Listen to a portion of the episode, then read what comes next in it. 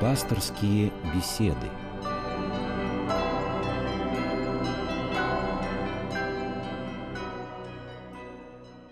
Здравствуйте, уважаемые радиослушатели. В эфире «Пасторские беседы» в студии Константин Корольков, и я рад приветствовать сегодня нашего собеседника. Это митрополит Рязанский и Михайловский Марк. Здравствуйте, Владыка. Здравствуйте. Завтра церковь вспоминает преподобного Антония Великого. Он считается одним из основателей монашества, основателем пустынножительства. Жил он во второй половине третьего, первой половине четвертого века и, по сути, стал родоначальником христианского отшельнического монашества, как особого жизненного пути, особого служения Богу. До этого момента отшельнического христианского монашества практически не было. Я думаю, что День памяти преподобного Антония Великого – хороший повод, чтобы поговорить сегодня о монашестве как таковом. Монашеские традиции вообще существуют существует, насколько я знаю, много тысячелетий, и вот именно христианское монашество, потому что до христианской эпохи были тоже пустынники, анахареты, мы знаем в Ветхом Завете великих пророков, да, которые да, тоже да. уходили в пустыню, уединялись и тем самым, в общем, тоже выполняли определенную миссию, очень важную миссию, духовную миссию в жизни. И после пришествия Христа вот все-таки монашество приобрело несколько иное направление, иное, наверное, наполнение. Вот, может быть, все таки вначале мы определим, что такое монашество именно в христианский период, как это произошло, как появились монахи э, именно христианского. Спасибо. Очень важный вопрос. Э, вообще, когда мы говорим о монашестве, то встает вопрос о сути. И я хотел бы начать э, с одной истории. Один более-менее известный человек посетив афонские э, монастыри, выехал за пределы Афона и сказал, да, а все-таки в монастырях живут слабые духом люди. То есть идея такая, что в монастырь приходят те люди, которые не способны жить в миру, которые не готовы брать на себя ответственность за себя и за своих близких, люди, которые не способны быть в этой жизни успешными, и потому они находят для себя такое убежище, монастырь, место, которое удалено от жизни, и там живут. Собственно, эта точка зрения, она э, слышна, мы можем встретить немало объектов такой позиции. Вот так люди нередко в наши дни представляют монашество. Ну, вообще, очень часто даже, как вы знаете, даже и до революции многие считали, что в монахи уходят из-за того, что происходит в жизни несчастье, там лишаются семьи или что-то там в жизни происходит, и человек бросает мир и идет в монахи. Да. Вот, вот то его и подвигает, там, несчастная любовь, скажем. Да, да, да. да. То есть, э, вот, грубо говоря, жизнь человека – это некий корабль, корабль потерпел кораблекрушение, и человек нашел для себя тихую, спокойную гавань, монастырь, и там спокойно живет. Да. На самом деле, если брать историю монашества, историю христианского монашества – это совершенно-совершенно другое. Э, монашество в Ветхом Завете – это немножко другое явление. Существовали примеры монашества э, в языческих культах, скажем, культ весталок в Риме и так далее. Но монашество христианское – это совершенно иное явление. Вообще эпоха монашества, расцвет монашества приходится на время после периода мученичества. Мы знаем, что после того, как христианство стали проповедовать апостолы, началась эпоха мучеников. И э, вот эти волны гонений накатывались на церковь. Когда-то эти волны были более суровыми, когда-то менее суровыми, когда-то людей специально отыскивали, когда-то не отыскивали, но если выяснялось, что кто-то исповедует христианство, то подвергали мучениям. Поэтому мученики – это вот очень такой большой пласт святости, и с другой стороны это свидетели, на которых, как говорят церковные песнопения, строится основание церкви. Но вдруг эпоха мучений кончилась. Был издан Миланский эдикт, и христианство стало религией сначала разрешенной, а потом и поощряемой государством.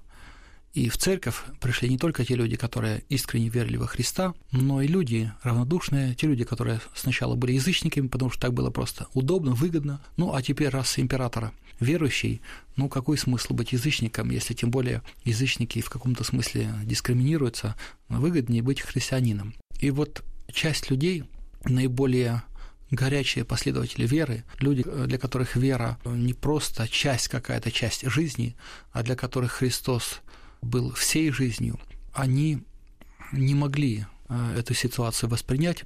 Они хотели отдавать э, Христу и вере, и церкви всего себя. И вот такие люди стали уходить в пустыню. То есть это наоборот не стремление найти какую-то для себя тихую гавань, не уйти от трудностей, наоборот, люди уходили из городов, из мест цивилизации, уходили в пустыню, вы были когда-нибудь, Константин Ильич, в пустыне? Да, я был в пустыне и представляю, насколько это страшно, но мне кажется, что вот у них-то Вопрос стоял не в том, чтобы преодолевать физические трудности.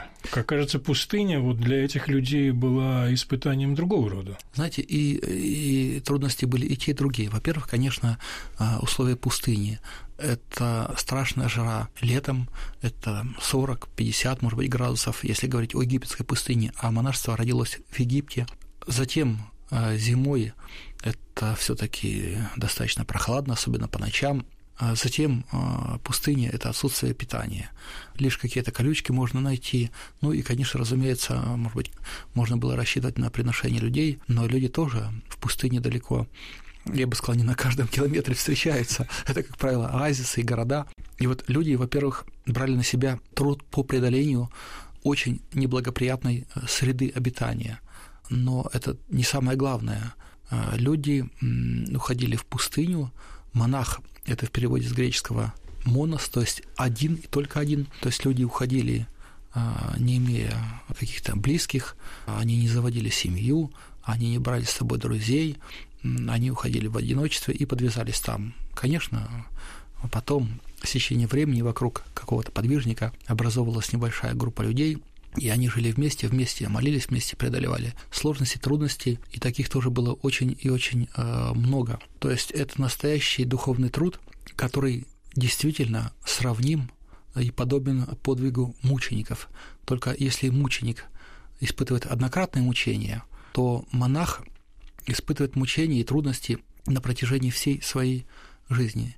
Ну вот простой пример. Представьте себе, вас спрашивают, как вы хотите, вот нужно обязательно претерпеть некоторое мучение. Что для вас страшнее? Вырвать зуб за один раз без наркоза? Или, например, в течение всей жизни, чтобы у вас там, не знаю, болела голова, или из вас... Этот зуб тянули. Этот зуб тянули. Да, что вообще страшнее, что тяжелее. Монашеский путь – это очень и очень непростой путь. Я вспоминаю посещение Афона, как-то однажды один из архиереев попросил меня поехать вместе с ним и с э, одним из бывших губернаторов на Афон. Это дело было в начале 2000-х годов. Мы поехали на Афон, но а богослужения там такие, очень что, длительные. очень длительные, так скажем, мягко говоря. Ну, где-то, в, если не особ, нет особых праздников, 7-8 часов в русском монастыре, например, продолжаются. И вставать нужно ну, где-то так вот в 3 часа ночи или утра уже, там в 2 часа по-разному. Когда-то совершаются все ночные бдения, когда люди не спали э, продолжительное время. И вот этот губернатор один раз где-то встал э, вместе с нами в 3 часа ночи, пошел молиться на протяжении до часов 6, а потом еще дневная молитва была. Второй день он уже пришел только к литургии, то есть э, значительно позже, а третий раз вообще не пришел и сказал, да, я думал, что губернаторы работают много, это большая ответственность, военачальники служат, и это, конечно, очень тяжело. Но монашеская жизнь – это вообще нечто такое. Я, говорит, этого даже не подозревал и не думал. Я вспоминаю как-то один пример следующего содержания. Кто-то из светских людей спросил, а почему вы, монахи, э, столько времени проводите в храме? Что вы там вообще делаете? И монах один ответил следующее. То же самое, что и ребенок делает в утробе матери. Мы питаемся. Имеется в виду, что молитва и таинство церковное и литургия – это некое питание, питание души, это э, та сила, которую человек получает для того, чтобы возможность переносить все тяготы, все лишения. Ну и, конечно, жизнь монаха – это не только богослужение, потому что это только часть жизни. Монах на протяжении своего дня он молится и, и келейно, но и помимо всего этого он тоже трудится, потому что православная точка зрения была, что монах не только должен молиться, но и должен трудиться. И в древности монахи старались себя целиком обеспечить. Монахи работали, занимались каким-то рукоделием и продавали а потом свои изделия, своих рук и обеспечивали для себя средства существования. То есть там особого подаяния не было. И даже известен такой рассказ из истории. Как-то один монах, такой православный, говорил с одним монахом одного такого э, движения, которое было отвергнуто церковью, и тот, собственно, монах, который пребывал в неправомыслии, сказал следующее. Совершенные люди должны только молиться, они должны трудиться. На что православный монах сказал следующее. А как вы исполняете заповедь о постоянной молитве? Вы едите? Да, едим. Вы спите? Да, спим. Как же вы тогда непрестанно молитесь? Монах этот э, замолчал. Тогда православный монах сказал следующее. А вот я занимаюсь трудом. Я плету корзины. Потом эти корзины продаю. Часть э, средств использую для своего пропитания, а остальное раздаю нуждающимся. И таким образом они за меня молятся, когда я ем, когда я сплю. И вот в целом, если брать в совокупности труд монаха, это непрерывный труд, это непрерывное такое предстояние перед Богом, это перенесение трудностей, сложностей, это э, и бессонные ночи, и молитва, и так далее. То есть, если представить себе светского человека, вот э, хотя бы на какое-то короткое время, то я думаю, что многие люди Многие люди, конечно, наверное, после первого дня или первых суток или вторых суток застонут и скажут, нет, что угодно, какая угодно работа, но только не монастырь. Владыка, ну тут возникает вопрос какой, ведь вот вы сказали, что такая вера, вот люди уходят в монастырь, вот претерпевают все вот эти тяготы, лишения, там же очень много еще всяких духовных искушений, Безусловно. которые в миру, может быть, нам не знакомы. Но важно другое все таки какова мотивация человека, что заставляет человека отречься от мира и взять на себя вот эти все, можно сказать, вериги, эти тяготы, и жить такой жизнью, отречься от семьи, от социума и претерпевать все это. Вот какая мотивация? Я понимаю, вот вы говорите вера, но для людей, которые, может быть, далеки от церкви, да даже и в церкви, они не могут понять, что же это такое, какое качество веры, что это за вера, которая заставляет человека вот совершить такой поступок? Знаете, мы, церковные люди, называем это словом призвание. Вообще слово призвание, э, оно очень связано вообще с э, понятием церковь.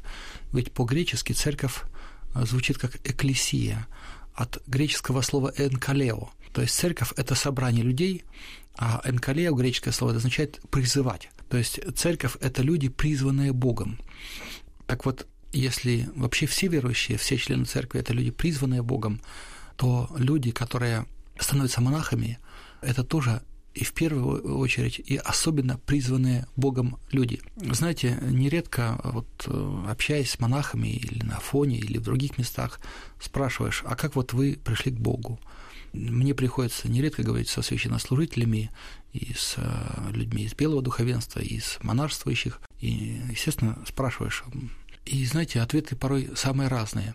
Иногда это как-то можно объяснить. Человек воспитывался в церковной семье, человек читал книги, человек э, с детства э, находился в храме э, Божьем или был послушником монастыря, воспитывался при монастыре.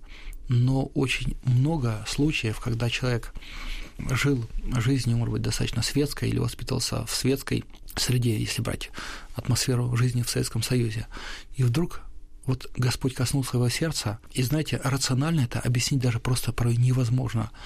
И даже иногда Господь призывает человека из э, среды верующей, а иногда э, человек, даже не имея глубокой веры, казалось бы, вдруг ощущает свое призвание и принимает веру настолько горячо, что э, не допускает в этой вере никаких компромиссов и идет к Богу. И это удивительно. И вот этот феномен, конечно же, его не объяснить на обычном нашем человеческом языке с точки зрения логики, с точки зрения условий, предпосылок, как у нас любят говорить люди, а вот это так, это потому, это потому. Здесь не Фрейд, никто ну, не да, работает. Ну, есть два классических да. примера, я вот могу привести, но это апостол Павел, понятно, mm-hmm. который mm-hmm. от человека, который уничтожал, по сути дела, христиан, да, да, превратился Очень в апостола. Яркий, да, да? Можно вспомнить митрополита Антония, который тоже был враждебен церкви. Именно из враждебности он тогда открыл Евангелие, и вот произошло то, что действительно невозможно да, объяснить да. словами, и мы получили такого удивительного совершенно, ну, он не канонизирован, не является святым с точки зрения, но, в принципе, конечно, удивительное совершенно Проповедник, да, да, да, да, замечательный проповедник. Ну, знаете, если брать аналогии, можно сказать, вот почему человек пишет стихи. Или почему человек, например, начинает писать картины. Вот э, я как-то разговаривал с одним человеком, вдруг где-то в возрасте там, 40 с лишним лет он начинает вдруг э, писать, у него пробуждается желание писать, причем писать маслом, и он достаточно неплохо э, пишет картины. Знаете, вот есть какая-то особая такая атмосфера, вот что-то касается его души, его сердца, ну а что касается Бога, то, знаете, здесь вообще эта сфера сакраментальная, сфера таинственная. Не случайно основные такие, я бы сказал, события религиозной жизни мы называем таинство, причастие, священство, брака или освящение и так далее. Мы называем это таинством. Нередко э, люди не церковные или малоцерковные называют их обрядами. Например, обряд крещения, обряд крещения. То есть люди воспринимают эти события с внешней стороны исключительно. Мы же называем их таинствами. Почему? Потому что, да, мы видим обряд, мы видим внешнюю сторону, но мы не видим того, что происходит в душе, и с чем это связано, и какие последствия это будет иметь для жизни человека. То же самое и с э, монашеством, и с призванием человека. И если, э, например, говорить э, не только о призвании к монашеству, но и о монашеском постриге, то это тоже удивительное. Я вспоминаю свой монашеский постриг. Знаете, когда вот я в жизни, наверное, немного испытывал вот таких может быть, ощущений такого мира, покоя, такой радости, радости, как тоже после монашеского пострига. Вот именно ощущение такой какой-то особой, вот тихой, такой спокойной радости, какой-то уверенности. Это есть. Хотя пострижение монашества у нас не считается э, таинством, это считается обрядом, но в Древней Византии а, пострижение монашества считалось таинством. Ну и вообще, конечно, в церковной жизни а, трудно отделить, а, что является таинством, что обрядом, потому что вся жизнь церкви, она таинственна. И даже когда мы совершаем, например, молебен с освящением воды, но ведь Господь таинственным образом действует на воду, и вода освящается, и, скажем, крещенская вода, и вообще святая вода часто на протяжении месяцев и лет не портится и удивительным образом проявляет свои качества. Поэтому призвание в монашество – это особая такая тайна, тайна личностных отношений, тайна действия Бога в сердце человека – вот, наверное, так можно сказать. Но вы знаете, очень часто говорят, что это ведь э, такая любовь к Богу, любовь к Христу, которая вот заставляет человека это сделать. Но, естественно, мы понимаем, что любовь э, в русском языке мы одним словом это обозначаем, но, наверное, действительно на греческом, вот вы же знаете, греческие есть качество там да. любовь, скажем, эрос, филии, да, и агапы. Да, да, да. Вот это вот агапы всепоглощающая любовь, это которая... любовь жертвенная. Да, жертвенная. Она не потому что Угу. И не там не, не условно, не условная любовь, а любовь, когда даже вопреки, когда любишь даже тех, которые, казалось бы, которые тебя ненавидят, которые тебя ненавидят. Да, конечно, совершенно. То есть вот эта любовь, вот это качество любви к Богу, она в человеке уже такой вопрос, конечно, я сам сейчас понимаю, странный, она присутствует уже в тот момент, когда человек решает сделать этот шаг, стать монахом, или это та любовь, которая приходит уже в процессе монашеского пути, то, к чему человек стремится? Знаете, Вообще э, есть такие слова э, в Новом Завете. Бог прежде нас возлюбил. То есть Господь нас возлюбил прежде, сначала. Но это выразилось и в творении мира, и в э, искуплении, в том, что Господь пролил из нас свою кровь. Но если говорить о монашестве, то, конечно же, Господь являет монаху свою любовь, и вот это является в значительной степени источником призвания. И чем дальше человек постигает Бога, а постигает в молитве, в любви, тем больше он эту любовь Божью ощущает. И чем больше он ощущает любовь Божью, тем больше он преисполняется благодарностью, и тем в большей степени ему хочется отдать и себя, и отдать себя и Богу, и отдать себя людям. Мы говорим, да, что человек несет на себе образ Божий, что человек сотворен по образу Божию, но мы видим, что даже дети, казалось бы, а, неиспорченные и даже крещенные дети, они все-таки в значительной степени эгоистичны. То есть вот это греховное наше повреждение, которое идет с Адама, оно проявляется вот в этой эгоистичной любви. И только лишь Божий призыв, жизнь в церкви, жизнь в молитве способна вектор этой любви повернуть из любви к себе к любви к Богу и к любви ближним. И поэтому, когда человек подвязается и вот так себя отдает в этой любви к Богу, в этом исшествии к Богу. Даже, знаете, есть такое понятие экстаз, то есть как выступление из себя, когда человек совершенно о себе забывает, хотя экстаз у нас часто воспринимается как, ну, слово такое, может быть, немножко оккультное, но в греческих терминах в греческих текстах даже святых отцов встречается такое слово экстасис, то есть как иступление из себя, как человек выходит как бы себя, как бы забывает о себе. Поэтому даже есть такое выражение о людях, которые являются монахами и которые настолько отдают себя Богу, что их церковь называет преподобными. То есть вот этот образ Божий, не только образ Божий, но подобие Божие, они в такой степени ну, как-то в себе возгревают вот этот дар Божий, что они становятся преподобными, то есть они не просто подобны Богу, подобляются Богу, как э, когда мы говорим о подобии Богу как о цели жизни всякого христианина, они становятся преподобными Богу, потому что совершенно забывают о себе и совершенно предают себя на волю Божию и э, служит исключительно Богу. Ну, мы, да, мы говорим, естественно, безусловно, в этом случае о людях святых, достигших вот, действительно высочайшей вот этой степени святости, преподобия, но ведь очень много монахов, которые не стали святыми, прожили свою жизнь вот так вот, и чем тогда смысл их жизни, если ты не достигаешь такого уровня? В чем смысл этого монашества? Мы э, не знаем, в какой степени мы преуспеваем. Конечно, если мы почитаем жития древних пустынников, древних святых, мы просто можем удивиться. Но люди, которые ходили в монастырь там, в древности, они были из более неиспорченной среды и были людьми часто более цельными. Наше время – это время всеобщего расслабления, время всеобщего комфорта. И мы видим, как оскудевает количество призываний. Когда приезжаешь, например, в какую-то из стран Запада и говоришь с местными, ну, протестантами и особенно с католиками, то они говорят, как мало у них призываний. Особенно если говорить о католической церкви, там священство, принятие сана священника связано с а, безбрачием, с целебатом mm-hmm. обязательным. И люди многие к этому не готовы, потому что они хотят комфорта в жизни, во всех отношениях, и трудности воспринимают э, негативно отрицательно. И у них очень мало призваний.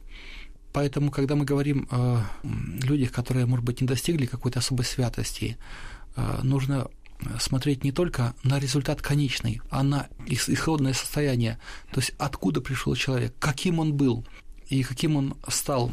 Нередко человек, который подвязается, который молится, может быть, он не достигает каких-то высоких состояний, но просто терпеливо несет послушание, не осуждает, смиряется, и человек имеет и ту же великую награду за вот этот подвиг терпения и послушания.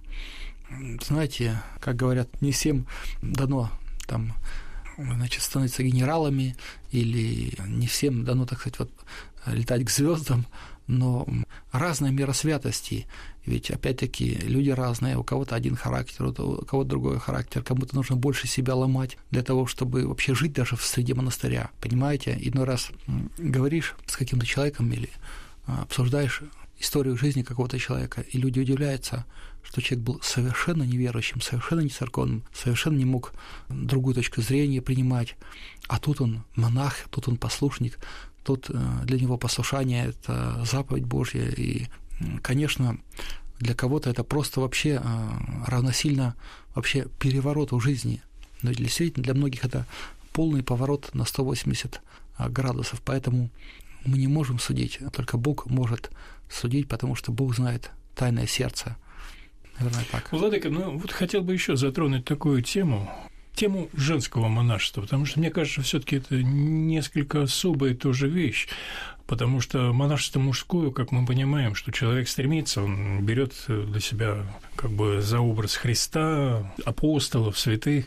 Вот женское монашество несколько иное, тем более, что в женщине э, инстинкт деторождения – Казалось бы, для женщин это должно быть более трудным, но угу. вот даже сегодня мы видим сейчас рост монашества вот после советские времена, и все-таки прежде всего женского монашества. Вот почему так происходит, и чем все-таки вот отличие женского монашества от мужского? Вот что это? Знаете, женское монашество появилось позже мужского.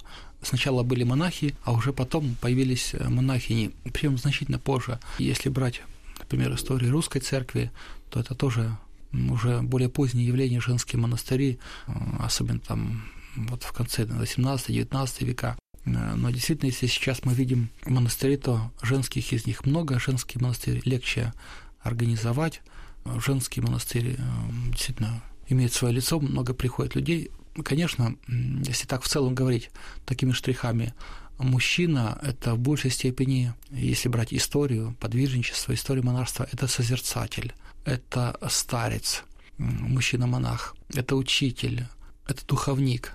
Монахиня – женщина, но это нередко труженица, это вот в большей степени все таки это послушание Марфина, то есть вот в женских монастырях больше, то есть вот внешне очень все а, находится в таком каком-то особом порядке, клумбочки, в чистоте, в чистота, таком, да. в храме, все прочее, все сделано, все вырезано. То есть для женщины важно рукоделие, и вот важно, важны внешние аспекты. Женщины порой много занимаются и социальной работой, а, детские дома, а, какие-то прочие послушания. И все-таки женские монастыри как-то они тяготеют к мужским монастырям, потому что для женщин важно духовное руководство. Ну, сейчас один из самых больших монастырей Русской Православной Церкви, может быть, даже самый монастырь большой, это Дивеево. И среди мужских, и среди женских. Там, по-моему, более 300 человек монахини. Каким образом этот монастырь возник? Его организовал Серафим Саровский преподобный. То есть э, фактически монастырь, который он создал, будучи его старцем, его духовным руководителем.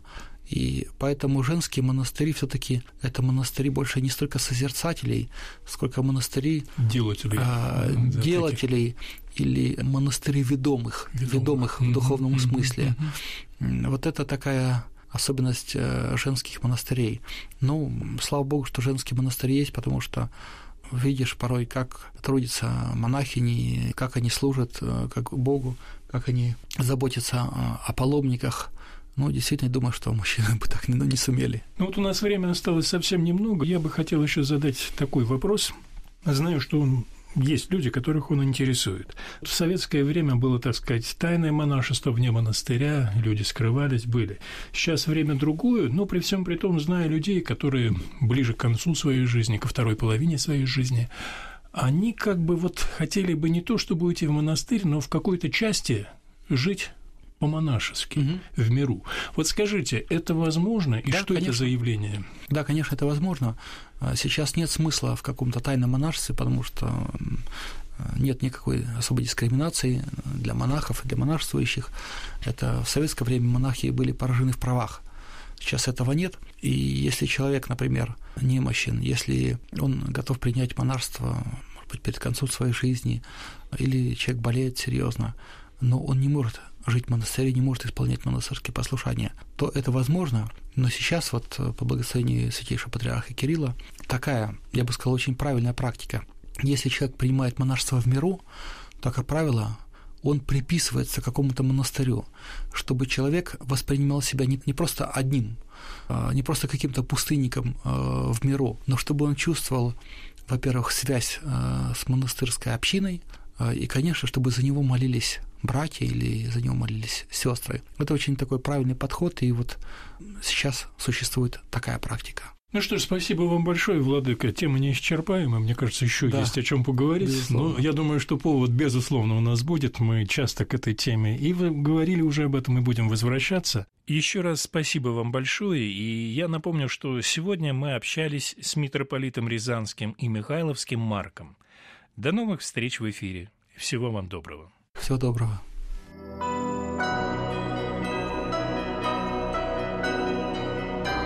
Вы слушали программу «Пасторские беседы» из цикла «Мир, человек, слово».